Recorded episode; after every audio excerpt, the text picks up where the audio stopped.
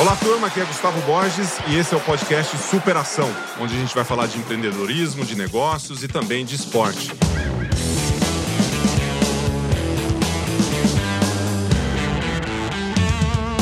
Olá, turma, tudo bem? De volta aqui ao Superação, podcast focado em empreendedorismo, em gestão, alta performance e muito mais. E hoje a gente tem um convidado super interessante, um visionário. Olha só, visionário, tá, tá nas minhas anotações aqui, visionário do marketing digital, gaúcho Denner Lipper. E aqui, ó, vou só, só dar uma, uma trelinha para você aqui, tá? Fundou a primeira empresa aos 14 anos de idade. É. Mas aos 18 precisou fechar as portas. Com 17 você quebrou essa empresa. Exatamente. Mas deu a volta por cima. É. E quando fundou a V4 Company, hoje eh, deu a volta por cima e fundou a V4 é. Company, né? E com 27 anos de idade, está à frente de uma das maiores empresas assessorias de marketing digital do país, né? A gente estava revisitando os números aqui da V4, uma empresa gigante, com um crescimento muito importante aí nos últimos 10 anos, né? Tá fazendo 10 anos a empresa. 10 anos esse ano. Cerca de 2.500 pessoas na operação, 200 escritórios, 204 escritórios é, no Brasil inteiro e cerca de 3 mil clientes ativos no Brasil. E no mundo, né? Está no mundo também. Então, além disso, entrou para a lista do Forbes Under 30 na categoria Marketing e Publicidade. Daniel né? Lipper com vocês aqui. Seja bem-vindo. Pô, Gustavo. Privilégio, galera. Tamo junto aí. Obrigado pela oportunidade. Bora falar uh, sobre esse projeto que a gente está fazendo, que é só o começo, né, cara? Esse lance do marketing digital aí, mesmo que tenha, esteja mainstream, vamos dizer assim, ainda é só o comecinho desse mercado em comparação ao que a gente já viu aí da publicidade ao longo dos, das décadas. Muito legal. Não, e quando eu vejo aqui a tua história, são 10 anos. Você tem 27, meu. É, muito 28 jovem. esse ano, cara. 28, aí. tá ficando velhinho, né? Tô com dor no joelho. Com dor no joelho, facete plantar. Tá ficando com uns fios de cabelo branco. Ah, não, cabelo Pô, branco não, não tem ainda. Branco não. Mas nem 30 anos, só com uma empresa gigante. Como é que faz isso? Como é, que, como é que começa com 14 anos? Eu vendia jabuticaba com, com, com 12 Uai, anos de idade, nem tu verava. Pronto, começou, pô. Comecei. eu também. Você montava empresa. Né? Não, com 12 anos eu também fazia... Eu comecei a trabalhar em produtora de eventos. Uh, fazendo... Eu to, uh, montava festa de casamento 15 anos e ganhava 50 reais pro cara que tinha uma produtora desse gênero na minha rua. Com 14, eu, eu resolvi fazer uma excursão para um evento grande no Rio Grande do Sul, se chama Planeta Atlântida, para ver o show do Charlie Brown Jr que me inspirou muito ao longo desses anos. é tua banda favorita. É, foi a banda favorita, cara. Aí eu fiz, deu certo, e eu comecei a produzir uma festa. Porque eu vinha fazendo esses trabalhos com produtora de festa e casamento, 15 anos esse negócio, conhecia os lugares, conhecia quem fazia, as bandas, e aí montei a primeira festa lá, com 14, 15 anos, porque com 14 anos tu entrava no Planeta Atlântico, então tinha essa galera, né? Entendi. Que tava fazendo 14 anos, que era a idade para entrar no Planeta Atlântico que para quem não conhece é tipo o Rock in Rio do Rio Grande do Sul lá, mais 50 mil pessoas, é um puta festival. E aí deu certo, cara, eu abri a festa devendo 3 mil reais para fornecedor e a gente fez 10 mil de lucro. E eu, pô, tem esse contexto, né, que até tu não tocou aí, mas eu, eu tava na periferia do Rio Grande do Sul fazendo isso aí. Então, zero probabilidade de ganhar 10 mil reais. Não, você, é, você pega a história de empreendedores, né? Todo mundo começou de algum lugar. E você fala é. que você estava devendo 3 e saiu com 10 positivo. É. Já é legal, né? Não, Se tem... pensar em ROI, né? Você tem o seu Total. podcast que é o ROI Hunters. Roy Hunters. Quanto, que, quanto que foi o ROI lá? É, foi, foi absurdo, porque eu nem investi, foi alavancado, entendeu? Eu não tive que colocar dinheiro na frente, fiz alavancado com o dinheiro do, do fornecedor que me emprestou, confiou em ah, mim, tá né? Ótimo. Só de conseguir dever os três já foi um mérito, né? Dos caras confiar em mim fazer o evento para pagar depois já foi um mérito. E aí depois eu fui até aprender o que isso tem a ver com ser CEO de uma grande empresa. Aí várias coisas aconteceram, cara. Eu fui fazendo essas festas, uh, tive um bar, abri uma balada com 17 anos junto com a minha irmã, que era mais velha e tinha idade legal para ter um bar. E, e aí a gente teve lá um fracasso, a gente quebrou esse business lá, fechamos. E aí com 18 eu comecei a fazer o que eu fazia para mim, como eu vendia essas festas no Orkut, na MSN, eu comecei a fazer isso, a oferecer esse serviço para outras empresas. Né, como se fosse, parece big deal, né? Mas eu sentei na casa, da cozinha da casa da minha mãe, e comecei a ligar para um monte de empresa falando, cara, faço o serviço de marketing, tá, tem interesse? Tem interesse? No braço mesmo, no cold call. E aí fiz trocentas ligação, ligação. Outbound, outbound. Outbound 1.0. ligando, velho. Assim, não tinha WhatsApp e tudo mais. Uh, eu tinha que convencer o cliente de que as pessoas usavam rede social, Facebook estava começando a pegar atração no Brasil. E aí um cara confiou lá, um cara de Santa Catarina, uma marca de erva mate. Hum, Olha que curioso. Coisa. Uma indústria de erva mate, confiou e o cara depositou o primeiro FII, R$ 2.800 na conta da minha mãe, porque eu não tinha conta em banco. E aí eu, porra, R$ 2.800 era a grana que Isso ia- já era o início da V4. era V4 daí. Ah, tá. Já era 2012. O o 4 de outubro de 2012 foi quando eu abri o Saquei esse CNPJ. dinheiro, vamos junto. Aí, aí foi quando eu tive também uma coisa louca, né? Foi quando eu comecei a me ligar a perspectiva sobre dinheiro, né? Porque 2.800 reais era muito dinheiro na minha cabeça. Mas na cabeça do cara não era nada. Era, pô, vamos testar esse moleque aí, ver qual é. E eu, porra, big deal, se eu tiver quatro clientes assim, vou ganhar mais de 10 mil. E aí o cara vai mudando a percepção sobre dinheiro, né? Você acha que na percepção do empreendedor e muito, mu- muito do, do que a gente faz no nosso dia a dia, você começou muito Uhum. cedo, você não tinha nem muita noção do que você estava fazendo. Você estava meio que indo, né? Sim, Não tem como você quebrar uma empresa com 17, depois com 18, no ano seguinte você fala assim: Aham. ah, não, aprendi com os meus erros e a partir de agora eu vou construir um império, né? Eu vou construir um negócio. Você não tem muito disso. Mas você não acha que muitos dos empreendedores, eles começam, eles caem e talvez por uma questão de não ter muita coragem de persistir ou seguir em frente naquilo que ele quer, ele já desiste num primeiro Sim. momento? Sim. Porque você não estava muito preocupado. Tem um pouco a ver com a idade, pode ser, É. né? Mas tem muito a ver com a ousadia, com o perfil, né? É, tem várias coisas que rolou aí, ó. Tem um lance massa que eu tive muitos mentores ao longo da vida. É um lance que eu, que eu boto muita fé do esporte, o lance do coach. Né? O cara que vai te fazer ir pra frente, vai te empurrar. Sabe? Vai, faz mais Quem eram uma. esses das- mentores? Teve vários, mas teve um que foi muito importante pra mim, foi o Will Smith. Will Smith, pô. E aí eu, eu, eu gostava muito de cinema e eu via muita entrevista do Will Smith. E aí tem uma entrevista dele que marcou que ele falava assim, a galera perguntando, né, como é que ele tinha tido sucesso, sei o quê. E ele fala que o grande lance era que as pessoas, é que as pessoas invertem os momentos da vida. O Ah. cara quer ser um rockstar, sei lá, até os 30, 40, e aí quando ele se forma na faculdade, ele vira e vai construir a vida dele lá trabalhando e tudo mais. E ele fala que tu deve teria que inverter essa relação. Enquanto tu é mais novo, é onde tu tem que se esforçar, mas sacrificar hardcore, porque é onde tu tem mais a oportunidades de perder e botar, bot- tomar todos os riscos possíveis e depois tu vai soltando a mão. E aí eu tomei aquilo como verdade. E era zero a galera da minha, da minha idade fazia isso. E aí eu fui me tornando o cara chato dos meus amigos, inclusive. Mas E com, com método, você tinha um mais Não, ou menos eu um... falei assim, eu vou trabalhar pra caralho, estudar pra caralho, simples assim. E aí fui descobrindo no tá meio do caminho. E aí a galera queria fazer festa, queria fazer outras coisas. E aí eu fui me afastando, cara. Todos os meus amigos de, de infância, nenhum fala. Eu virei o chato, assim. Eu fui virando chato, a galera foi se afastando. Mas você- pega, pega esse exemplo, né? E, e- e a gente tá falando de empreendedorismo aqui, mas se você pegar a relação do empreendedorismo com o atleta, é a mesma coisa. Porque você imagina o seguinte: numa quinta-feira à noite, você ia pra balada, você ia. Do, do- você podia até ir pra balada, mas. Sim. Só, só que pro nosso podcast fala que você ia dormir cedo, porque no dia seguinte você ia trabalhar pra caramba. É. Você estudava, trabalhava, fazia uma entrega. A gente É. já vai falar de todas as, as questões de superação que você teve na sua infância ali, de e- que tem a ver com aspectos familiares e de relacionamentos que você tinha na época. Mas se você pega um atleta que vai para as Olimpíadas, ele sexta-feira à noite, cara, com 22 anos de idade, você vai dormir, Isso. cara, você vai pra cama. É. Porque no dia seguinte, 6 horas da manhã, você tá dentro d'água. Não, não é assim que você acorda às 6, 6 horas você tá nadando. Total. Então você vira o chato também. Aí, aí as amizades, é, aí a minha pergunta vai para você assim: as suas amizades nesse sentido, elas mudaram, né? Imagina. Mudaram. Porque o, o exemplo que você estava buscando não era o exemplo do cara que estava enfiando o pé Hum. na jaca todo dia. É o Não. cara que estava querendo construir, empreender. Total. Não, e o foda é que na, na região que eu vim, eh, não tinha esses caras, né? Eu não tinha esses contatos. Então essa transição também foi foda. Porque daí, nesse meio tempo, teve um outro mentor, que foi um cara que eu, que eu fui trabalhar pra ele entre o, eu ter quebrado a primeira empresa começado a V4, esse um ano que eu fiquei ah, no limbo, eu trabalhei pra um cara, chama Luiz o nome dele.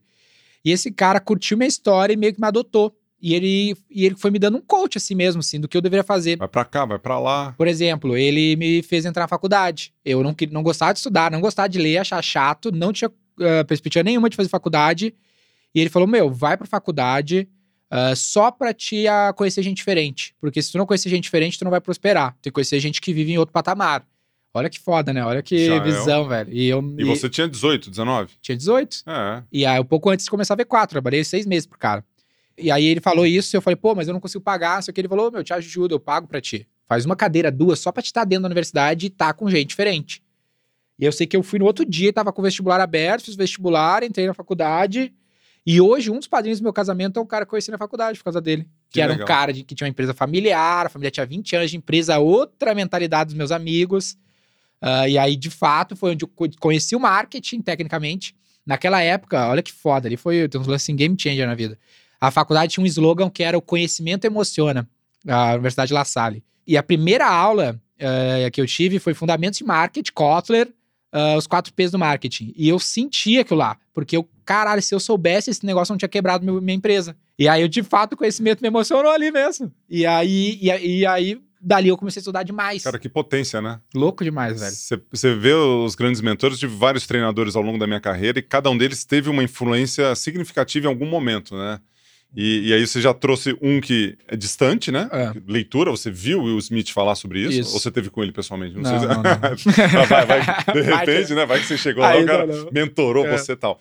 Mas você pega um Luiz que te direciona e acho que isso tem a ver também com o ambiente, né? Você falou muito do ambiente É. de onde você vive e como e o isso cara tem que a estar curioso também. Por depois eu tive a minha professora que me ensinou marketing, fez eu ir pro marketing. Eu estava na faculdade de administração e mudei pro marketing.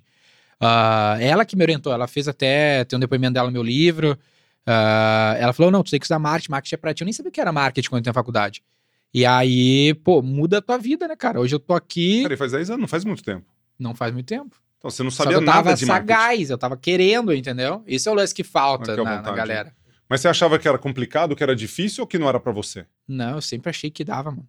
Eu lance assim, a galera antes, chega... antes Sempre achei que dava. Eu, pra mim, eu, Tá. se- eu sempre fui a águia no, no galinheiro. Sempre falei, nasci na família errado.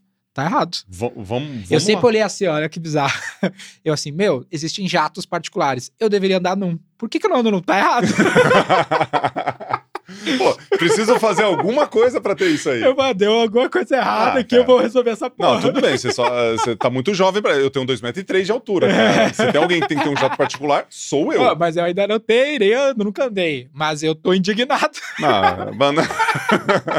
Isso você tá lá quebrando uma empresa e começando outra com total- dois mil reais na sua conta, né? Totalmente inconformado, velho. Eu não aceito, entendeu? Eu falei, pô, não sou retardado, tenho as duas mãos, dois. Das- por enquanto as duas pernas funcionam. E, e por que, que você acha que pessoas tomam decisões diferentes? Né? A gente já vai, já vai entrar no detalhe aqui de. Você não teve uma infância fácil. Não, mas eu acho que o mundo te desencoraja demais, sabe? E aí eu tive algo. Eu fico direto pensando nessa porra, assim, porque não, isso não é natural. Mas apesar dos pesares, a minha família era uma família muito hardcore, muito hustler. Minha mãe foi camelô, coisa assim. Meu pai fez umas paradas assim, minha irmã, meu irmão. Apesar dos Camelô pesares. mesmo, comprava aqui, vendia Paraguai, ali. ia bom, no Paraguai, comprar cigarro, vendendo numa banca na, no centro de Porto Alegre, coisa assim mesmo. Ah, bem hustler mesmo, assim. E E. você vivenciando isso. é, Você a- se envolveu em algum momento nesse, nesse trampo aí? Ah, cara, não, era quando era, eu era muito novo, então fui para Paraguai com ela, mas eu nem lembro, assim, coisa de quando me levava no colo, assim, literalmente. Colo não, tinha uns quatro anos. E Como é a que chama sua mãe? minha mãe chama Vanessa. Vanessa. Uhum. E aí hoje ela trabalha comigo. É muito louco isso também. Bota Ah, ordem na casa lá, pelo jeito. ah, Bota ordem lá na casa. Bota, organiza lá. E aí eu até criei um framezinho que eu penso que o que eu tive foi fé, pesquisa e atitude.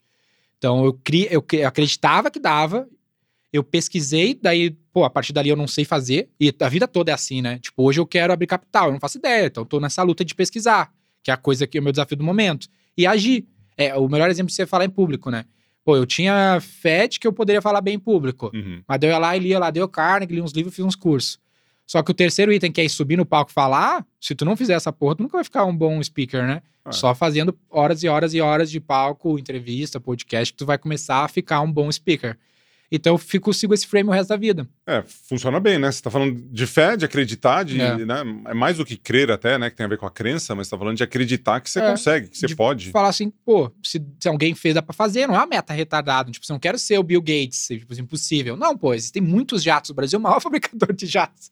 Isso, conti- isso continua? Você fala, é a terceira vez que você fala Do do jato. jato? Você quer, você quer esse É, jato? acho que o jato é um bom exemplo, assim, tá dividindo, porque ele parece muito distante, mas não Pode é. Não pode ser uma Maserati? Assim? A Maserati é mais fácil, né? Eu, Você acho que, eu acho financia até o como- jato é mais, mais, mais fácil, porque tu pode pagar pra voar de jato, né? É verdade. Então, tu, quanto custa o voo de jato de Porto Alegre pra São Paulo? 10 mil reais, Sei não é lá, big deal. no 10 mil? Deve ser mais. Não, um, um lugar, né? Não um. Vai ter, vai ter uns 10 ali é um você. assento, no caso, não precisa pegar o jato inteiro. Não precisa ser teu, né? Tu É, verdade, acesso. é verdade. Pô, Não, mas vezes vamos, aí- vamos resolver isso, pô. Não, é. Eu, Vamos sair daqui e pegar um. eu tá quero- aqui, com o está do lado? eu quero ter um jato e botar o nome dele de Red Angel. Red Angel. Red Angel, diamante vermelho. Por causa Pô. da V4, né? Ah, Red Vai ser Angel. uma peça de comunicação também. Ah, que legal. E é isso. Mas pô. me fala, me fala da, dessa. Se for um frame aqui que eu já falei, cara, é muito legal, né? Você ter o fé, pesquisa e atitude. Com, com tudo isso, são as palavras marcadoras de sucesso para sua vida, pelo que eu tô entendendo. Sim. Porque você, você se volta para ela num momento Sim, de, de indecisão, talvez, ou num momento que você tá precisando de se fortalecer. Isso totalmente. Muito bom. Quando você estava lá na infância, me conta um pouco dessa, dessa fase da tua vida aí. Você falou já algumas coisas que tem, Tem a ver. várias coisas aí, porque estudando um pouco sobre como que as pessoas pensam e tudo mais, né? Psicologia. ah, várias das, eu penso até assim, talvez tu discorde disso, mas contratando muita gente lá na V4, lá tenho 180 pessoas que trabalham no meu escritório. E eu tento formar líderes, né? Que é um drama. E, é- e eu tenho pensado, ah, refletido que liderança o cara não forma, quem forma é os pais. Quem, não, quem forma os líderes não é a empresa, é o, é o pai. Aquela soft skill que faz a diferença dos caras que eu vejo assim, "Eba, esse cara arregaça como líder. Não fui eu que ensinei, cara. Foi o, o cara foi, foi forjado em casa, sabe? Várias situações. E aí eu vejo uma dessas minha, por exemplo. Aí tem várias coisas meio infância, né? Mas resumo da ópera clássica, né? Pais divorciados, periferia, mãe trabalhando demais, quatro filhos, ela criando, ah, os irmãos lá mais velhos tentando sustentar a parada. E aí tem vários, vários exemplos ali sobre isso. Ah, minha mãe, uma coisa que eu vejo hoje, ó, minha mãe ah, ia trabalhar, eu tinha 9, 10 anos, ela ia trabalhar e eu ficava com meu irmão, eu de 9, 10 e ele de 11, um ano de diferença. Aí ela dava uma lista de task que a gente tinha que fazer, de atividades na casa, e todo dia ela chegava e tava ruim. Não interessa o que a gente fizesse, tava ruim, tava ruim, tava Mas ruim. ela devia ter razão, tava ruim, né? É, Vocês faziam, meia, vocês faziam meia boca o negócio pra irritar a mãe. Cara, né? mas hoje eu tenho um puta senso crítico. Então, dificilmente eu vou olhar pro negócio e não vou falar, putz, dá pra fazer melhor, dá pra fazer melhor, dá pra fazer melhor. É. E aí, e aí eu, putz, é exatamente o que ela fazia, cara, comigo, sabe? E a influência do teu pai nessa? Ah, meu pai nunca vi meu pai. Meu pai eu vi ele até uns Abandonou. 10 anos e ah, parcialmente, sim, mas ele criou outra família e vazou. Isso, isso te influencia de alguma forma, assim? E aí você trouxe dois mentores, né, que te ajudaram, Uhum. que fizeram um pouco desse Sim. papel. Você, você acredita que menos o Will Smith, mais o Luiz, né, no É, caso? te- esses caras surgiram na minha vida mais recente, né? Quando eu tinha lá uns 17 anos. Ah, até ali, então, teve a minha, minha mãe, né? Que eu falei, meu irmão e minha irmã, que eram os mais velhos, que eram esse, esse perfil trabalho como prioridade. Então, me- por exemplo, eu fui muito educado pela minha mãe e pela minha irmã, que eram as mais velhos. Né? Minha mãe, obviamente, minha irmã tinha 15 anos, quase 20 anos a mais que eu. E sempre, meu, trabalhando demais. Então, o trabalho se tornou uma prioridade muito forte e me conduziram muito para esse tra- trabalho de, de querer trabalhar e ser destaque e tudo mais. Então, me ajudou bastante nesse sentido. O maior drama ali é que a forma como elas faziam era desanimador. Então, a minha mãe trabalhava demais para ganhar pouca grana. Ela deixou os trabalhos de empreender ali ah, quando meu pai saiu e tudo mais. E aí passou a trabalhar normal, né? Empregada doméstica, alguns trabalhos do gênero. E aí, pô, ela trabalhava demais e não prosperava, sabe? Não tinha as coisas. E aí, na zona que eu morava, tinha ali os traficantes da rua que eles tinham as coisas, eles ficavam de boa em casa. O cara prosperava fazendo o Pô, errado, a vida né? dele era muito melhor, muito mais legal. e, e aí, todas as pessoas de sucesso. Até eram- certo ponto, né? é. Por exemplo, eu ouvia muito rap. Né? Até no evento que a gente vai fazer sexta, a atração final é um rapper, tava te Que é o falando. evento, como é que chama o evento mesmo? Chama Looking Ahead. Looking, looking Ahead. É, eu só não posso falar muito porque todas as atrações são surpresas. Ah, então, mas você falou que tem um rapper lá, mas Vai não um sabe quem rapper, é. Tem vários. Mas, cara, tipo, uma- eu- isso me influenciou de várias maneiras. Então, eu via muito Racionais, por exemplo. Então, pô, até meus 12 anos, não que seja o caso, mas com esse contexto todo, por exemplo, meu objetivo era ser traficante. Se tu botar no YouTube DNR nativa, tu vai ver vídeo meu pichando muro, por exemplo. Queria Você queria mesmo isso? Queria. Queria e fiz, pô. Tinha um grupo meu, pichava muro de madrugada, minha mãe nunca descobriu. Ah, Mas hoje ela sabe que você fez isso. Sabe, hoje ela sabe. É Mas por você- isso que eu sou um bom publicitário, cara. Eu, sei, eu era bom designer.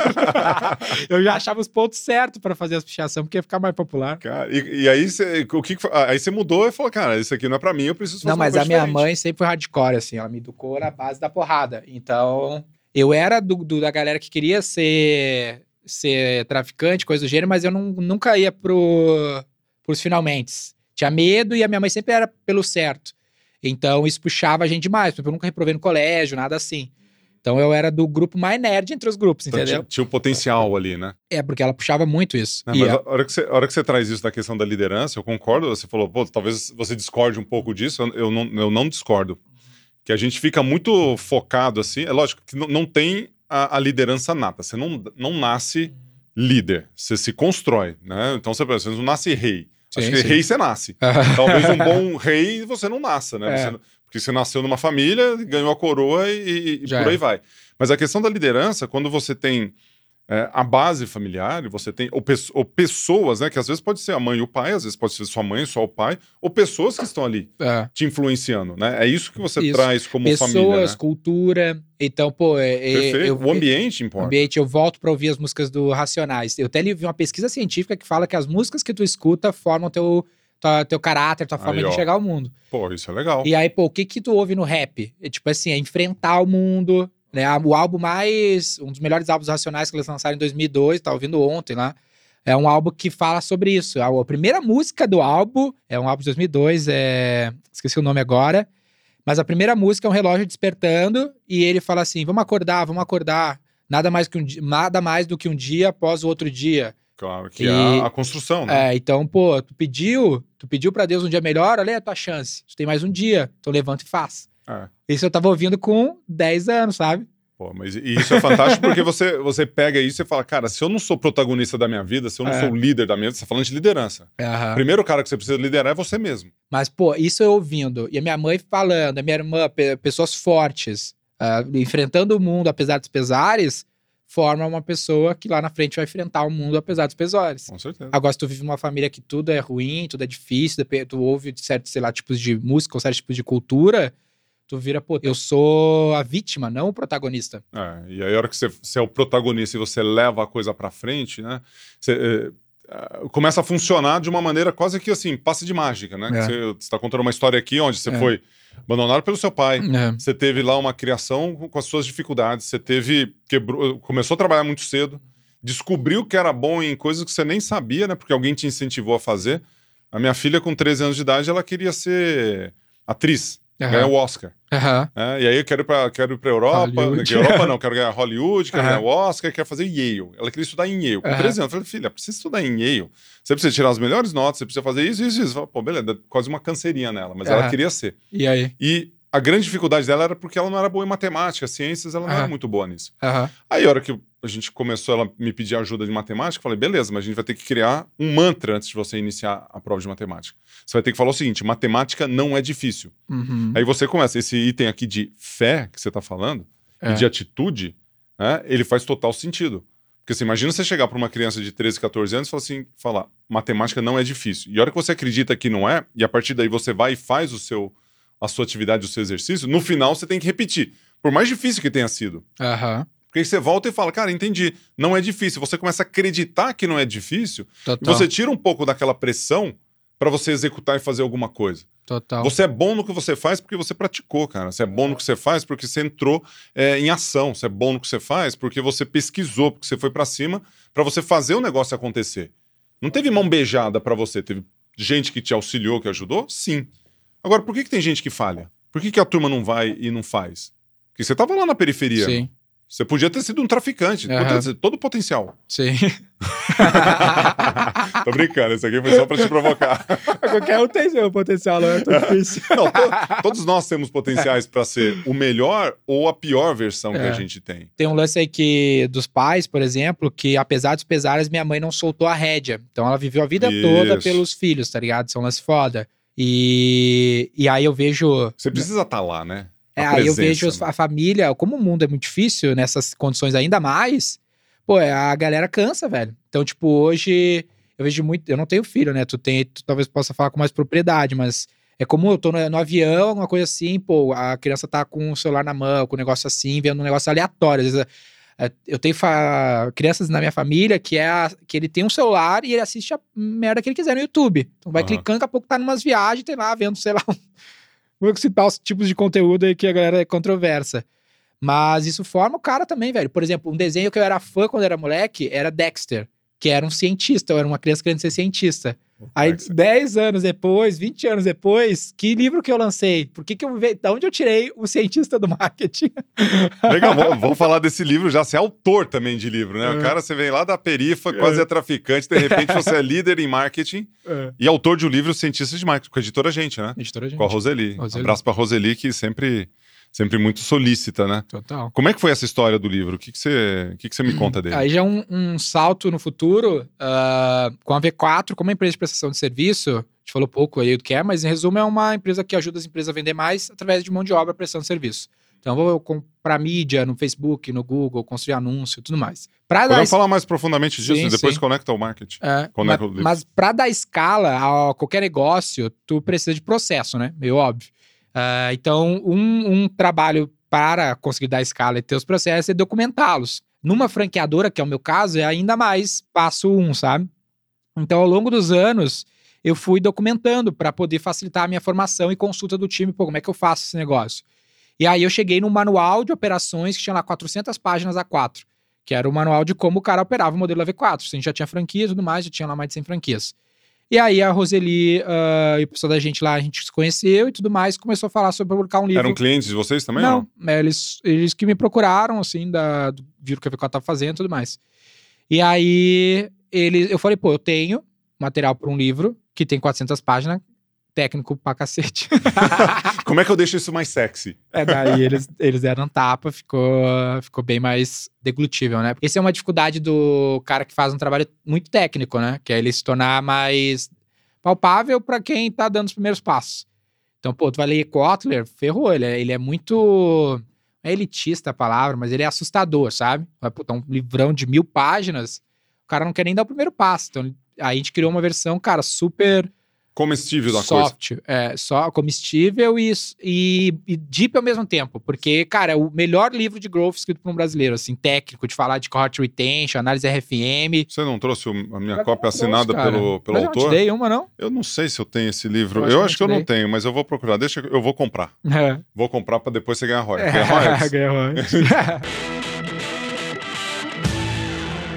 Queria falar um pouco da, da V4 e dos desafios do empreendedor, né? Tanto o, o seu desafio como CEO, quanto o desafio dos seus clientes. Porque a hora que você fala que é uma empresa que trabalha com, com inbound, né? Você faz anúncios, vendas, É. para que eu possa, o meu negócio possa crescer e possa vender mais. É, é o processo de vendas através da internet. Processo de venda através da internet. Como é que é isso na prática e como é que você educa os empreendedores a entenderem desse assunto que para alguns é- tem muita facilidade e para outros é uma coisa completamente do mundo da lua, né? Total. Cara, é uma grande, um grande desafio. É, como, como é que é isso na prática, né? Ó, o que, que Ah, o- enrola? o, o modelo de educar, né? Porque aí a gente tava até falando, brincando, brincando não, falando aqui de alguns processos de educação, educação. né? Em relação a.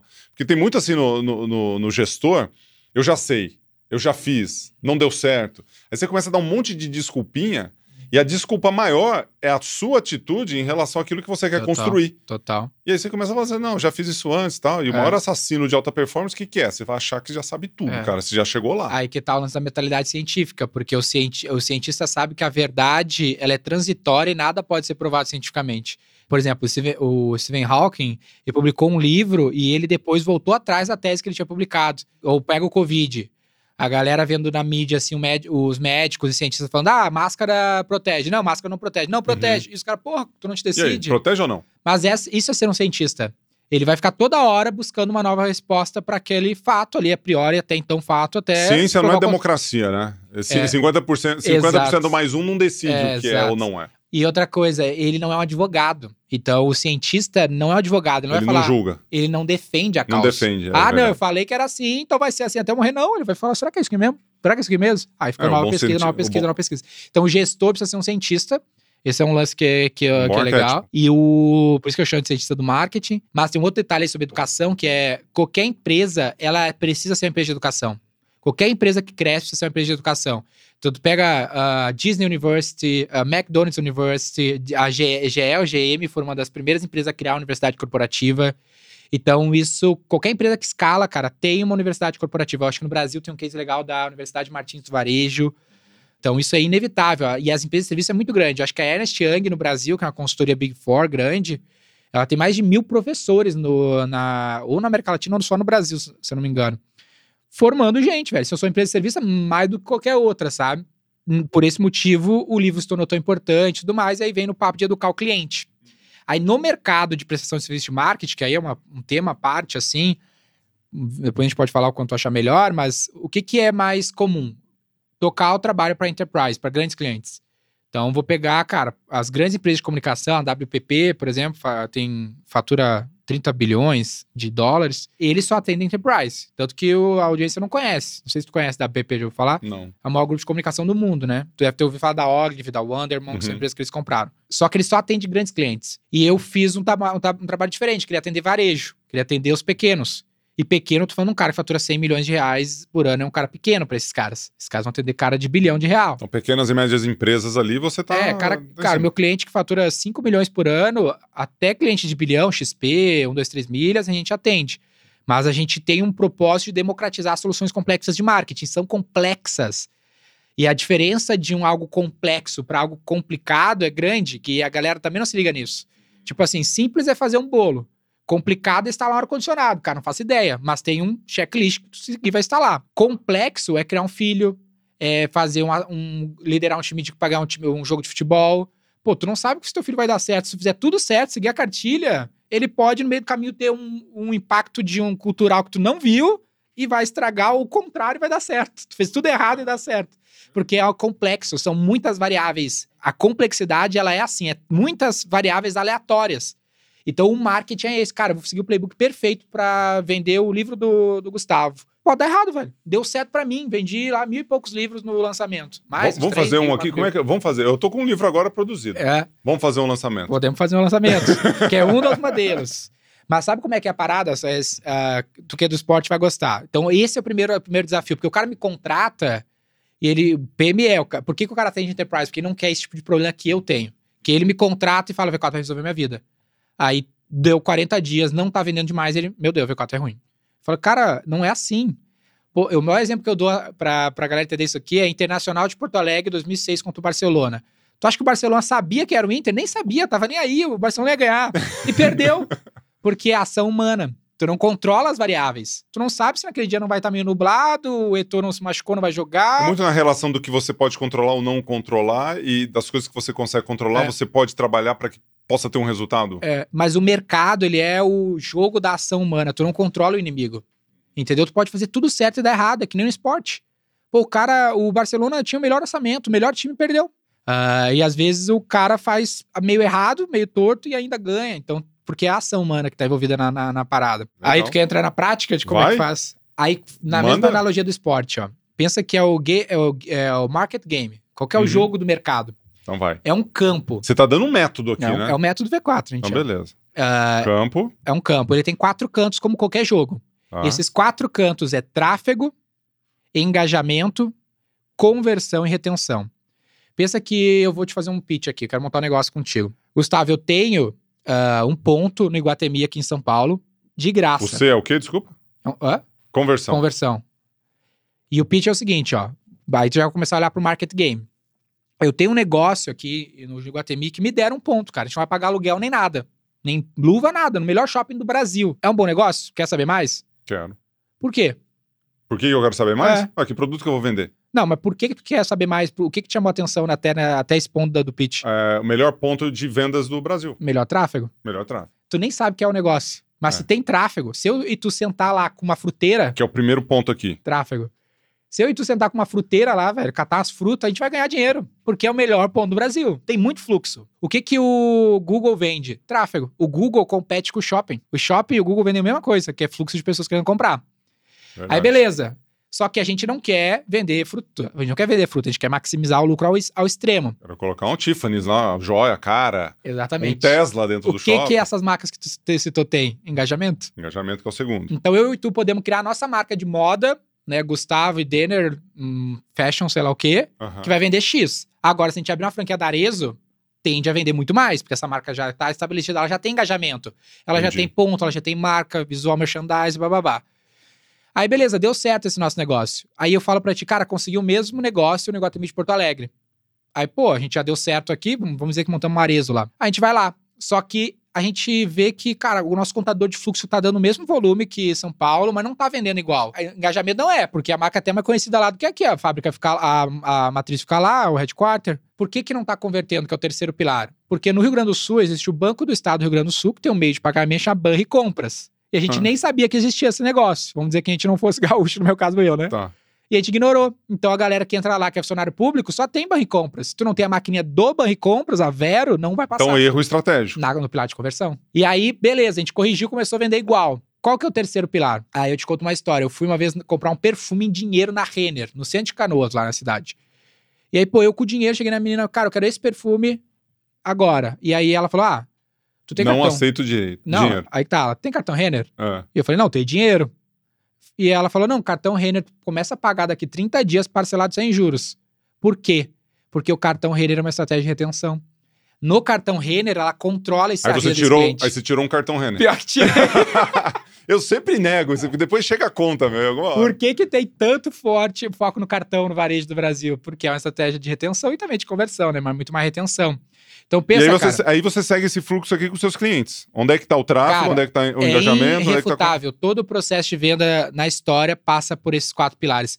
Te dou um exemplo, ó. Todas as maiores empresas do mundo, todas elas têm como uma característica, retenção infinita. Amazon, Google, Facebook, empresas de petróleo, elas vendem infinitamente o mesmo cliente. Ele sempre compra delas. É uma venda recorrente. Não necessariamente. O Google não é uma venda recorrente, o Facebook não é uma venda Ah, recorrente. Acaba sendo, dependendo do cliente. É... Não, mas ele não é uma assinatura, esse é o ponto Ah, não é chave. assinatura. Não é assinatura. O, por exemplo, a Zara. A Zara era uma das empresas mais valiosas do mundo.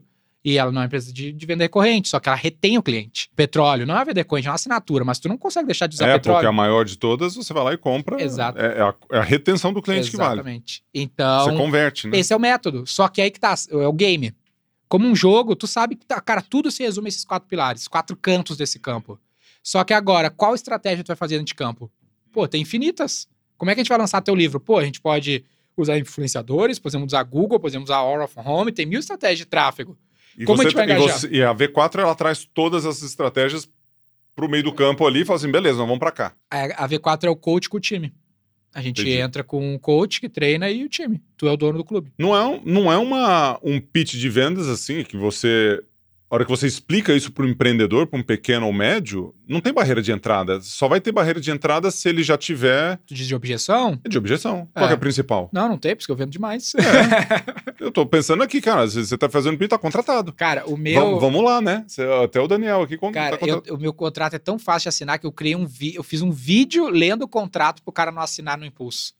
De tão, tão simples que parece, né? Só que é um jogo, né? Tu sabe como é, é difícil ganhar um jogo, né? Claro. E como é que você treina os seus, os seus consultores de venda para não para não passar do ponto? Porque às vezes o cara não tá preparado para te receber. Esse talvez seja o maior impedimento. A gente tem alguns processos automáticos. Por exemplo, o cara vende mais do que ele tem capacidade de entregar. Aí que tá. ah, quem, é, quem vende, na maior parte, é a matriz, então não é o franqueado. Então eu, eu vendi pro Gustavo e eu vou entregar o projeto pro franqueado, que eu acho mais qualificado a atender. Aqui depois eu posso falar como é que foi o lance da franquia. Mas uma das coisas que eu faço que é bem controversa, mas em prol do objetivo da qualidade, é não comissionar vendedor. Então meus vendedores não são comissionados. Salários fixos e Salários uma participação fixos. de resultado no fim do ano. Partnership. Partnership. Só partnership. Só equity. Só equity como se fosse pouco, né? Equity é a esteira Pô, dourada do tá- capitalismo. tá louco, é uma delícia, né? É. Se o- é, o, o problema é que você tem, você tem que ter uma visão de longo prazo, aí falando até de colaboradores de, é, de foco em retenção, né? Um dos itens aqui é a retenção, a retenção do seu time, para que ele tenha a visão lá do o bolo da cereja, que é o, o equity na sua empresa, e pagar as contas do mês a mês, né? O vendedor, ele tem essa, essa questão, né? Como é que eu sou remunerado só lá na frente se eu performar? Bom, mas você já é pago para performar. É, Como é, que você, como é que você trabalha a cabeça do seu consultor Aí, aí que tá. Aí eu tive, eu tive toda uma linha de pensamento para chegar nessa conclusão de não pagar variável. Eu já paguei. Mas como que ela é? Mas você paga bem seus consultores, Eu né? pago o topo de mercado. O, meu, o cara vai ganhar o máximo possível na V4. Por que, que eu E faço se ele isso? não performa, você vai demiti-lo, né? Vou demiti-lo. Só que o que acontece? O meu modelo de aquisição de colaborador é 70%, 80% hoje Hunter. Eu não trago um cara desempregado, eu tiro de alguém. Então eu tenho um time de vendas para conseguir colaborador. Então quando eu chego e falo pro cara, cara, quanto é que tu ganha aí na agência XYZ de São Paulo? Você, Ah. é você que é aquele cara chato, então, meu, que faz É. isso? Vai tirando a galera Vai ali. tirando a galera. Pô, daí o cara fala, eu ganho 3 mil mais variável. Vem seis. Eu venho, cara, eu vou te pagar 8, 6, 7, fixo. Faça chuva, faça sol. Aí É. o cara vem. Mas isso não tem tiro curto? Você, é, a- pela tua experiência, a hora que você contrata esse vendedor, que ele, aí ele começa a performar, a vender, fala assim, "Pô, se eu tivesse sendo comissionado, eu estaria ganhando 12 agora. Não, porque isso é uma mentira. O, não existe, a, existe uma ilusão no mercado de que o vendedor tem uma remuneração infinita. Não tem, ele tem X horas e vai vender X. Uhum. Não existe esse, esse mais. O cara sabe que o máximo dele vai ser aquele máximo que eu ofereci pra ele. Ele até pode ter um mês, que sei lá por que motivo, da Esse- quasi, quasidade oscilou pra cima, mas vai oscilar vários pra baixo. Tem vários autores que a- aprovam, assim, em tudo isso que você está falando. Tem vários autores que falam. Muito. Pesquisa em Harvard, Pesquisa em American Harvard, Market. Association, tem uma- principalmente pra saúde mental do cara. Saúde mental. Porque é uma questão assim, se você, se você estressa o vendedor e ele tem altos e baixos ao longo do, do mês, né, dos meses ali, e de repente ele tá com a pressão ali, a, a pressão para dar resultado não necessariamente, normalmente não traz resultado nem para ele, Não, Tem Psicologicamente- várias coisas, ó. Tipo, chegou no dia 15, tá ruim. Não gerou lead no market. Pô, o cara tá lá pronto pra vender. Aí, porra, fudeu, não vou ganhar minha comissão. O que, que ele faz? Frila. Ele vai arrumar outra coisa, precisa pagar as contas, velho. Então, pô, quanto que tu precisa pra viver bem, cara? Viver legal, no teu nível técnico? Ah, preciso de uns 8 mil. Tem o detalhe, por que, que eu tiro o cara do concorrente? Porque precisa ser top player. Porque o cara que é top player, ele não se motiva pelo dinheiro, ele se motiva porque ele tem ego, entendeu? Ele quer ser top player. E isso eu observava nos meus caras quando eu promovia eles, ou tirava da venda e jogava pra uma outra área que não era comissionado, o cara continuava trabalhando que nem um condenado. Porque ele tinha ego. Ele quer ser bom. Ele quer ser estrela. Aí, não é nesse, pelo dinheirinho no curto prazo somente. É, e aí, nesse caso, você ou ela- ele ganha equity ou ele vai entrar em participação de resultado, isso você não tem. 100% equity. É o 100%. meu, é o minha estrela dourada do capitalismo. Pô, tá bom. Tem nenhuma participaçãozinha assim de distribuição? Não, não é o foco, porque ah, tá todo mundo alinhado pro propósito da empresa, quer levar pro IPO e tudo mais, então tá todo mundo alinhado. Tem os sócios que, que fizeram já eventos de liquidez. Então eu tive um sócio, cara, que entrou na V4, tinha quatro funcionários, o cara não tinha perspectiva nenhuma de ser empreendedor na vida, ganhava 800 reais. Virou, Virou, foi o primeiro cara a virar sócio, ele saiu agora, sete anos depois, com quase 2 milhões de reais na participação que ele tinha, entendeu? Com 31 anos. Então, eu, vai fazer outra coisa. é, foi- no caso, ele foi clifado, né? A gente tirou ele lá, venceu o que ele podia gerar de valor pra empresa, eu tirei ele, mas paguei a participação dele, entendeu? Justo, né? Justo é, tudo não tem um ciclo, é acho uma hora que não vai ser mais pra ti, entendeu? Ô, Dene, me fala o seguinte: você, você é o CEO da empresa. Uhum. Me fala do teu dia, como é que é? Onde você gasta energia e, e qual, qual que é o painel que você utiliza aí para você medir os seus resultados? Né? São muitas coisas, vários pratos sendo girados. Quando você entra no teu carro da empresa, né? Você tem lá gasolina, lógico que você tem que preparar com a gasolina, velocidade, né? Você tem lá como é que tá. Como é que é esse painel, né? Para onde que você olha como gestor? Para onde que você olha como CEO? Onde é que você gasta seu tempo? Tem vários aspectos da vida como um todo que eu tento administrar e balancear, mas especificamente sobre isso, é sempre LTV sobre CAC, cara. Todo negócio se resume, é tipo assim, se fosse uma pirâmide, o topo dela é LTV sobre CAC. E o resto é a consequência disso. O desdobramento tu pode graduar infinitamente. Então, pra galera entender, né? LT, eu não sei se a galera pode. Não, explica. pode, pode explicar, que aqui o, é Esse bem é o aqui. indicador mais importante de qualquer negócio. e o custo de aquisição. cliente. Custo de aquisição. Explica aí a técnica do, do que é isso. pensa assim, ó, um negócio, cara, ele é comprar uma moeda de um dólar pelo preço mais barato. É literalmente isso. Eu quero um dólar por 30 centavos, por 50 centavos, pelo menor valor que você pagar por essa moeda. É literalmente isso. Se tu realizar isso, tu ganha dinheiro, que é o delta, ali no meio do caminho. Tá, então os dois principais indicadores de qualquer negócio que eu olho e todo mundo deveria olhar é LTV sobre CAC, a relação de LTV sobre CAC. Isso é o ROI. O ROI é o LTV sobre CAC. Isso independe do mercado. Que você Independente tá... do mercado. Qualquer business no mundo, qualquer investidor vai olhar para a relação de LTV sobre CAC. Se olhar um prospecto de IPO das empresas que abrem capital, vai ter essa informação lá. LTV e CAC, Nubank. Payback do LTV sobre CAC do Nubank de 12, 18 meses. Então é disso que ele vai falar. Então é bem complexo, ó, mas em resumo é o quê? Ó? O, a fórmula do LTV e a fórmula do CAC. Por isso que é LTV sobre CAC, né? Uma divisão ali. O CAC tá mais fácil, né? O LTV é um pouco mais, pelo menos pra mim, assim, olhando como, não como um completo É. leigo, o CAC é o custo de aquisição É. pelo cliente. Pensa assim, ó, se eu tenho um custo de aquisição do cliente, eu preciso adquirir um cliente, não é uma venda. Então não é um custo por Isso. venda, é um cliente. Ah, se eu vou pagar aqueles 50 centavos que eu estava falando para esse cliente que talvez vai me gerar um dólar, a questão é quanto vai ser esse custo para adquirir esse cliente e quanto esse cliente vai gerar. Então, se eu paguei para adquirir esse cliente em mídia mais vendedor ou só em vendedor, o canal que eu for utilizar, ele vai ter um custo de aquisição. Cara, investir, vamos dizer que eu tô investindo 10 mil no Instagram pro meu e-commerce ou pro lançamento do meu livro. Tá. E aí eu faço, sei lá, 10 vendas. Ou custou mil reais cada venda. Se eu olhar assim para quantos clientes novos isso trouxe, vamos dizer que trouxe 10 novos clientes, aí a questão é quanto dinheiro esses clientes geraram de valor para nós, para saber se paga ou não esse custo de aquisição. Então, se cada cliente me custou mil, eu preciso gerar de valor mais do que mil para mim, no mínimo, pagar esse custo, né? Então, beleza, gerei mil reais. Aí eu vou começar a vender para esse cara. Tudo que eu vendo, ele tem uma margem de contribuição, que é quanto esse, esse essa venda deixa para contribuir com os custos fixos. Então, tudo aquilo que é custo atrelado à venda, cara, imposto, por exemplo. Vamos dizer que eu seja um, um produto digital. O produto digital vai ter basicamente uh, imposto. Não tem mais custo. Uhum. Se eu sou um varejo, vai ter no mínimo custo de mercadoria vendida, imposto e frete. Então vai ter ali uns 50%, 70% de custos variáveis à venda. O resto é margem para contribuir com, com o custo fixo e o CAC. Uhum. Então, vamos dizer que a minha empresa já esteja brequivada gerando caixa. Eu quero crescer ela. Então, meus custos fixos já estão sendo pagos pela minha operação. Qual que é o meu novo custo? É o CAC. E esse cliente ele tem que gerar de valor para acima desse CAC. Então, se no exemplo o meu cliente, uh, vamos dizer que me custou mil reais para ele, ele ser adquirido, que é esse CAC, só que ele gerou só 100 reais de margem de contribuição na primeira compra. Né? Um dia que a compra foi de 300 reais, eu tinha 30% de margem de contribuição, gerou 30% de margem. Eu não consegui pagar esse cliente na primeira compra, o que é natural, no Nubank é assim. Uhum. Então eu vou precisar que ele volte a comprar várias vezes. Este voltar a comprar o valor de margem que ele deixa é o LTV. A minha margem de contribuição é de 30%, que é a média do, do mundo todo, em todos os setores, é 30%. Pô, se eu tô fazendo venda de 300 reais, eu tenho que voltar 10 vezes a comprar de mim para pagar o cara, né? Cerca de 10 vezes aí de 300 reais. O cara vai já 3 mil reais de receita, mas só mil de margem. Então, se ele gerou 3 mil de receita, mil de margem, esse mil é o LTV. E esse mil nem pag só pagou o custo de aquisição, fiquei zero a zero. Preciso que esse cara ainda volte para gerar valor de, de resultado de ROI então, mesmo, de investimento. Tá, ficou muito claro. Tá muito claro. Entenderam aí quem tá assistindo, escutando? Nossa, ó, você viu aqui, ó, depois faz um corte nisso aqui, a gente vai colocar só essa, é. só esse trem aí, fica, cara. Assim, a, a maioria dos, dos, empreendedores, né? E aí a gente teve o nosso papo aqui antes. Eu olho muito para caixa, né? Na hora que você olha para a caixa, fica muito complicado você ter alguns, alguns Sabe qual que é a pegadinha aí. de tu olhar para a caixa? Tu não te alavanca em oportunidades boas. É. Por isso que o cara não entende cash burning em startup. É exatamente para essa relação de LTV sobre CAC. Eu, por exemplo, eu, uh, por nove anos, oito anos de empresa, eu nunca paguei imposto em dia.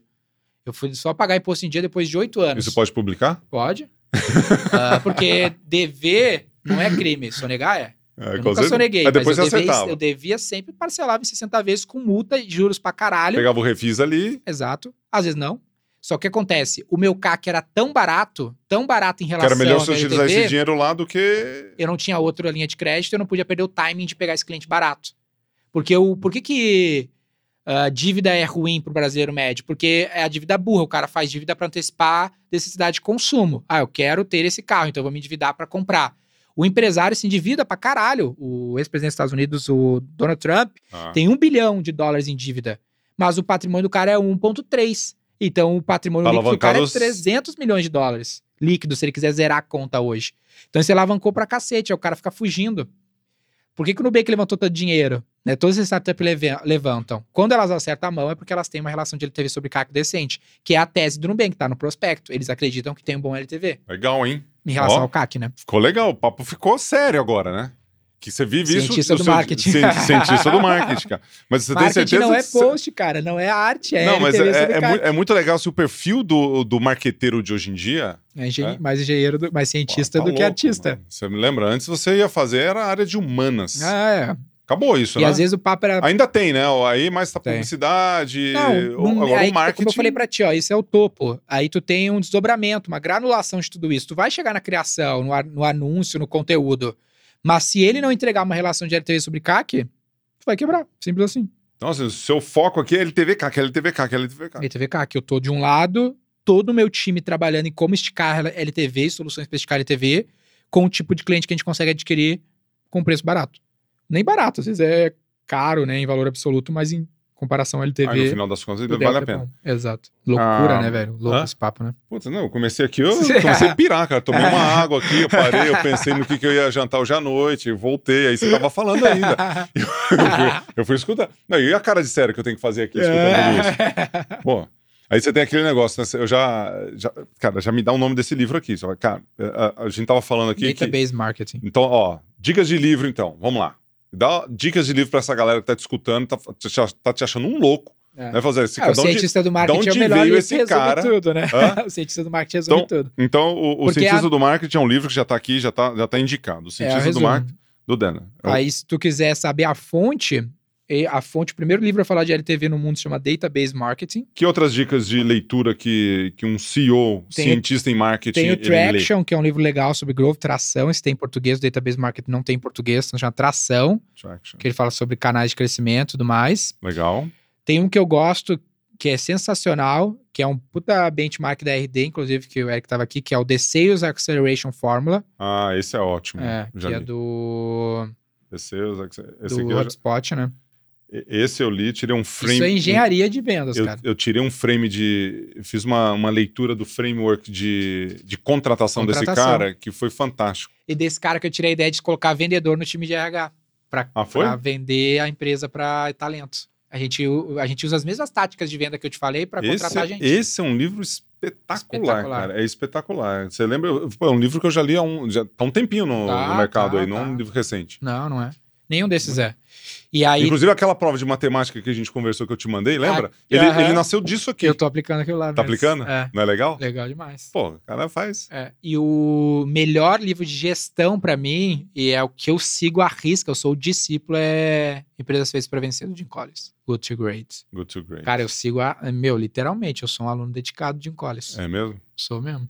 O que te encanta mais no, no, que tem nesse livro? Cara, eu gosto do método científico, né? Aplicado a uma ciência natural, numa ciência exata. Então ele faz uma puta pesquisa e tudo mais. E aquele flywheel, sabe a flywheel que ele fala no livro? Uhum. Eu sigo a risca, velho. Que ele começa a pessoas disciplinadas, né? Uhum. Que é primeiro quem, depois sim. o quê. Ele dá uma, um grade de 1 a 5? É, do é líder nível 5, né? Líder, líder nível 5. É. E aí, essa é a primeira fase. Tu começa eu a empresa. Esse livro, faz sempre cara, eu releio esse livro direto, vejo palestra de novo, e toda hora tu pega assim. E ele tem outro, lançou Vencedores por Opção, né? Que é o, esse, esse vai gostar, começa com exemplo de esporte, massa também. E eu sigo aquele, aquele processo, cara. Primeiro, o mais importante é ter as pessoas certas. Depois ele chama de efeito porco espinha, né? Que é o que tu faz de melhor do mundo, que é o modelo de negócio, proposta de valor. E por fim, só então somente pensamento disciplinado e aceleradores tecnológicos. É a última coisa, aceleradores tecnológicos. O que a gente inverte hoje muito no mercado. A galera quer fazer empresa de tech. Tu não pode ser uma empresa de tech, tem que ser uma empresa que inova. No Vencedores por Opção ele mostra isso. As empresas que prosperam a longo prazo, que sempre foi minha, a minha parada a longo prazo, elas não são as que criam, elas são as que entram na hora que tá bombando. Tipo, agora NFT, metaverso, meu, eu tô ignorando fortemente, não tô nem aí. Porque não interessa, tô vendo ali, tá, tá rolando, a hora que emplacar eu entro. Porque nunca é o que cria que ganha. Nunca é. A Apple não criou nada do que ela lançou. A Demora, Apple quase quebrou antes de entrar no mercado. É, tem 40 de... e poucos anos, né? Quando ela foi lançar o smartphone? Faz o quê? 10, mais, um pouquinho mais de 10 anos, nem isso direito. Já existia touchscreen, já existia telefone, já tinha smartphone, e ela só lançou a versão 2000, dela melhor. 2004? Ah, acho que foi. Por aí. Foi, é, 2007 a Facebook, ah, um é. pouco antes, é. Ah, o carro, por exemplo, o carro elétrico, até agora eles não lançaram. Não, eles vão lançar, só que. Então, esse negócio certa. de entrar na, na vanguarda, então você é contra? Eu sou. Investimento na vanguarda. É, eu sou o cara que, que entra cara... na hora certa. Por exemplo, a V4, puta, começou em 2012, mas não era o começo da internet, das redes sociais, já tinha. Mas quando aconteceu, anos. você já estava lá, né? Quando aconteceu, quando estava tracionando legal, aí. Gente... Você acelerou. Eu entrei, na real, né? 2012 já não era novidade. Uhum. Só que tinha um monte de gente desatenta ainda, né? No negócio que já era consolidado. um ainda, acho que ainda tem, ainda é um sim, mercado sim. gigantesco, né? Apesar de a, a pandemia deu, uma acelerada, né? Na visão para isso, né? É que o problema de PME com marketing digital é que tem muitas variáveis que o cara precisa controlar e ele não controla. E aí a galera patina demais. As, as grandes empresas todas ou a grande maioria está voando na internet, né? Pequena e média empresa é, é, tem uma dificuldade de recurso, né? De investimento, ou até de atenção, ou a preparação do empresário. O problema é o né? cara, velho. É, preparação é do empresário. É o cara. O problema é, é Você muito pega instituições, você vai para você vai pro interiorzão do Brasil, faz um monte de palestra para o Sebrae, por exemplo. Você tá de cara com os empreendedores. Aí outro dia eu estava na cidade de Colíder. Aí eu passo, tô correndo no dia seguinte na, na rua, assim, vem um cara conversar comigo e tal, porque tava tirando foto do estabelecimento dele, né? Pra mandar pro amigo meu, ah, tem uma loja aqui e tal. O cara perguntou, por que você tá tirando foto? Uhum. Aí eu já fiquei meio... Duas coisas que me incomodou, né? Primeiro que eu tô no espaço público tirando foto de alguém. eu posso. Sim. E segundo, porque ele não tava na minha palestra na noite anterior. Isso me deixou mais chateado ainda. Como é que esse cara tá aqui em Colíder, uma cidade de 30 mil habitantes, e ele não estava na minha palestra? Que tem a ver com o que você tá falando, que é a atitude do cara de ver um empreendedor, ou de conversar com um empreendedor, ou de trocar ideia, porque isso muda, é, é um game changer na vida do Aham. cara. Ele muda a perspectiva, ele Aham. escuta uma coisa diferente. Você tá, você tá no seu mundo, e você não precisa estar em Colíder, em Ituverava, que é a minha cidade, ou qualquer outra cidade do interior do Rio Grande do Sul, para você estar perdido na vida. Você pode estar aqui em São Paulo, na capital, no teu bairro, na sua casa, assistindo Netflix, assistindo novela. Aham. Às vezes esse é o problema. O problema é que a maior parte dos empreendedores, eles não querem crescer. Esse é o grande lance. Mas por quê? Medo? Não, sabe por quê? Tem, tem, tem uma explicação boa pra essa. ó. Ó. Pensa assim, cara. Quanto que ganha um brasileiro na média? Nem 3 mil reais, 2 mil e poucos É. reais. O cara monta uma empresa. Monta lá uma loja, um negocinho. O cara tá ganhando 10, 15, 20, 30 mil reais. E ele é um micro do micro empresário pro- pra, pra economia. Mas o cara ganha 30 pau por mês. Tá Esse- vivendo benzão, tem carrão, tem não sei o quê. com 50 mil reais por mês, velho, tu vai Não, andar de isso jato. É muito fora da. Tu vai ganhar de jato, literalmente. Você vai aluga alugar 10 jato. mil que você falou, né? Ah, Cada 10 mil. assento tem 7 assentos, 8 Tu lá. aluga um pra ti, vai pra São Paulo, vai pra Angra, uma vez a outra, compra uma casa, financia, dá uma entrada, tu vai ter tudo que tu quer. E aí esse cara, meu, ele não quer mais dinheiro, ele não quer pagar o preço. Só qual que é o perigo? É, o mercado é sempre uma tempestade. Então, se tu ficar um- uma canoa no mercado, tu vai virar, velho. E vai perder pros transatlânticos, que tem muita poder de fogo te É, mas- derrubar. Mas isso tem aquela história do pescador que tá lá, né? O cara vai visitar ele, você escutou já essa história. Não. O cara, pô, você tá aqui nessa ilha pescando, foi um turista lá. Aham. E o cara saía com o barquinho, pescava o Aham. peixe, voltava, tá Aham. tranquilinho, tranquilinho, vendia ali pros turistas e tudo mais. Eu falei, cara, você precisa comprar um barco. Aham. E aí, um barco maior, e depois você compra dois barcos, depois você vai não sei o quê, você trabalha, você vai. Pra no final da sua vida você voltar e morar numa ilha tranquila e ficar Aham. tudo tranquilo. Eu falei assim, cara, mas eu já tenho isso hoje. Isso aí. Eu vou- você quer que eu trabalhe tudo isso pra depois eu voltar, né? É. Eu Acho que tem uma, uma questão de. Tem, tem uma linha, talvez, um ajuste que talvez eu colocaria ne- nesse seu raciocínio, que talvez seja um pensamento, que é o seguinte: tem gente que tem um, um nível de ambição e expectativa para a vida que é gigantesco.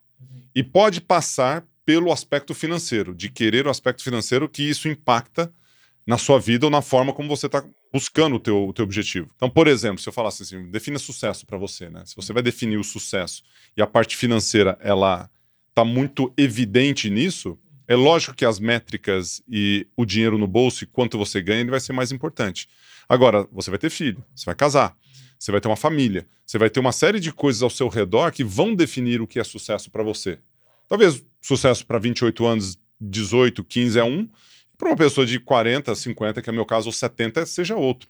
Mas se você utiliza uma mecânica de o que é sucesso para mim, isso tá. Vou te dar a minha fórmula de sucesso, né? Aham. depois eu queria escutar a tua. Ou você quer dar a tua primeiro? Não, fala aí, pô, tô curioso. a, minha, a minha fórmula do sucesso ela tem alguns elementos, né? Então, a prosperidade nos negócios é fundamental, então precisa ser Aham. próspero. Outra coisa, a atividade física precisa estar inserida no meu dia a dia. Tá, Eu preciso gastar tempo com a minha família, tá, né? Isso é fundamental. Preciso gastar tempo com os meus amigos e preciso tomar vinho. Tá. Então, se você tem esses elementos aqui, o ambiente social ele está resolvido. Tem um ambiente espiritual também que é, acho que é importante Tá. para que essa- esse equilíbrio ele, ele aconteça.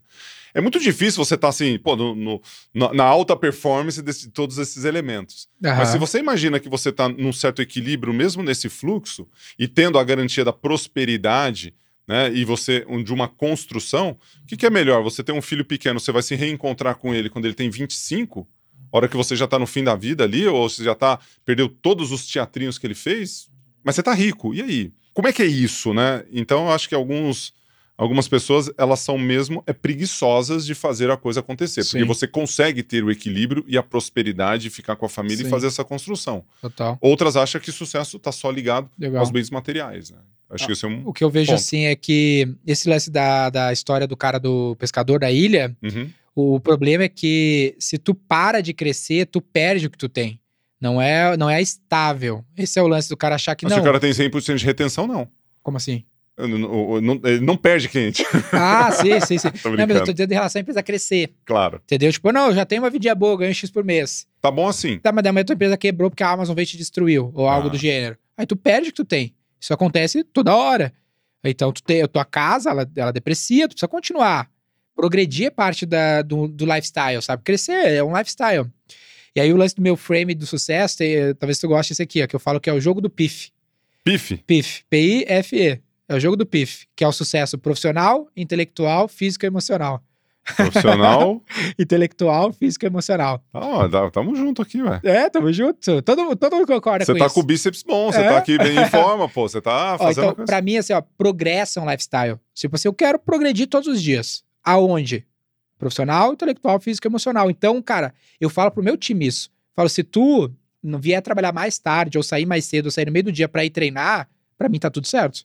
Porque tu tá trabalhando teu sucesso ah, físico. Não adianta tu ficar aqui na V4 trabalhando pra cacete, ganhando dinheiro, pra empresa crescer e tu morrer amanhã. Entendeu? Ter um problema de saúde. O emocional, que tu pode colocar amizade, terapia, espiritual, família, o que te faz ficar bem da cabeça, tem Vai- que estar sendo trabalhado, Vai velho. ser melhor pra Por você. exemplo, eu não mudo pra São Paulo, porque minha mãe tá lá, minha mulher tá lá, a família dela tá lá, eu vou ficar lá. Entendeu? Eu vou fazer a empresa crescer estando lá, porque isso mantém o pilar do emocional e eu vou crescer independente de eu querer ficar lá, porque eu preciso ter essa parada boa, porque pra cá eu vou só enlouquecer e vai, é, vai explodir tudo. um cientista em São Paulo, É. né? Ci- Cientista É, no meio disso tudo. E o intelectual. Então, tipo, o cara não pode parar de estudar. Não pode, não. E às vezes eu sinto assim, caralho, eu já sei tudo sobre o que eu precisava saber sobre negócio e marketing. Aí tem um lance que se chama serendipidade, já ouviu falar dessa? Já. Serendipity. Cara, eu leio pra ver se eu descubro algo que eu não sei. Porque o, o foda, e eu fico noiado com isso. Ah, o livro que deu o nome da V4 chama O Fim do Marketing Como Nós Conhecemos. E Fim do marketing. é, Ah, foi- você, já, você deu 200 livros aqui. esse livro, olha, olha aí, eu não lia. Esse livro foi onde eu tirei o nome da V4. E esse livro a minha irmã achou num sebo, no Rio de Janeiro, e achou bonito a capa e me deu. Mudou minha vida, cara. E eu fico pensando, cara, foi na sorte. Total, eu nunca teria lido isso na vida. Nem é publicado mais. E aí o nome são quatro, quatro venders, né? Quatro Ven- vendas que eu tirei do livro. Que é Vender, vender. o seu produto, vender para mais pessoas, vender mais vezes, vender pelo maior valor. Tá. Ah, então eu fico pensando qual é o próximo livro que eu nem sei que existe que pode mudar a minha vida que nem esse ou que o Feitos para Vencer ah, mudou. Então eu nunca paro de ler, nunca paro de ir em evento, nunca paro de viajar, nunca paro de estudar, porque Sempre- é parte do lifestyle do, do jogo do PIF. Muito legal. É tudo um jogo, né? Você tá, tá em campo com os quatro, com T, E, C, R Esse aqui. aí eu não consegui fazer um bom acrônimo quando É, o, o acrônimo, o acrônimo fica legal, o PIF fica legal. De repente você pode pôr Eu T, vou ter que mudar esse nome, pensar em inglês. T-Core.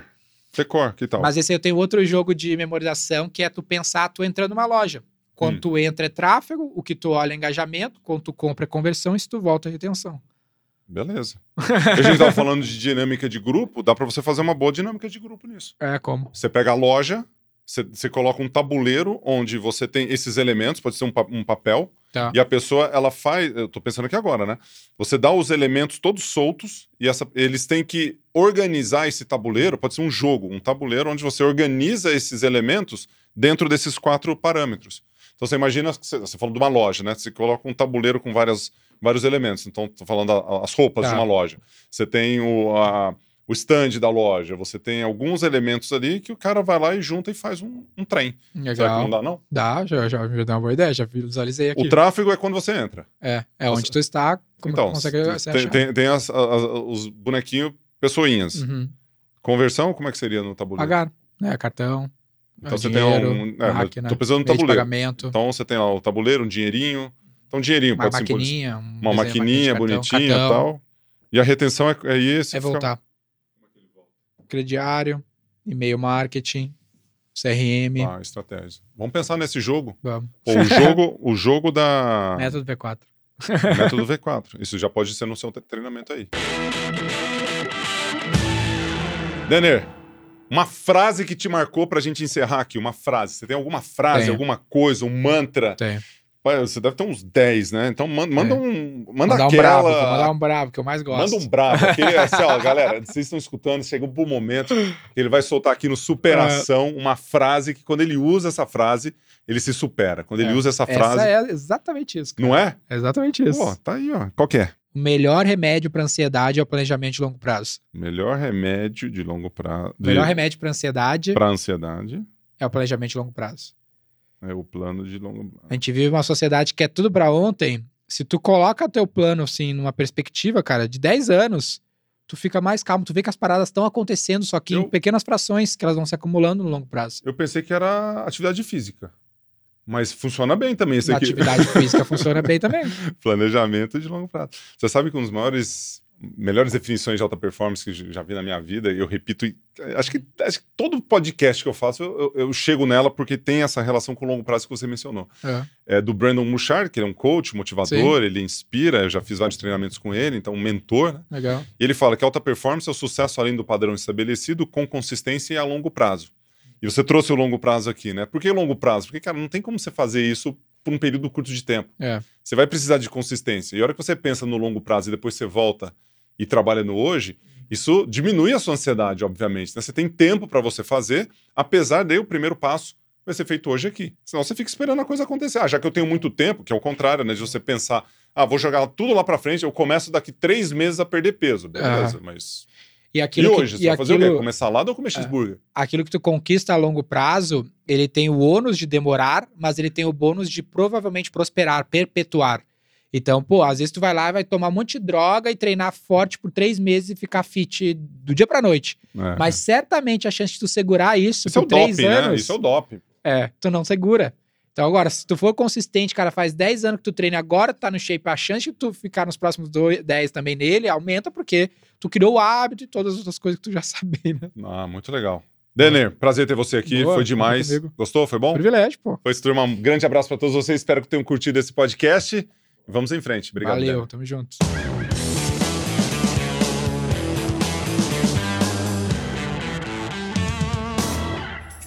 Uma produção, voz e conteúdo.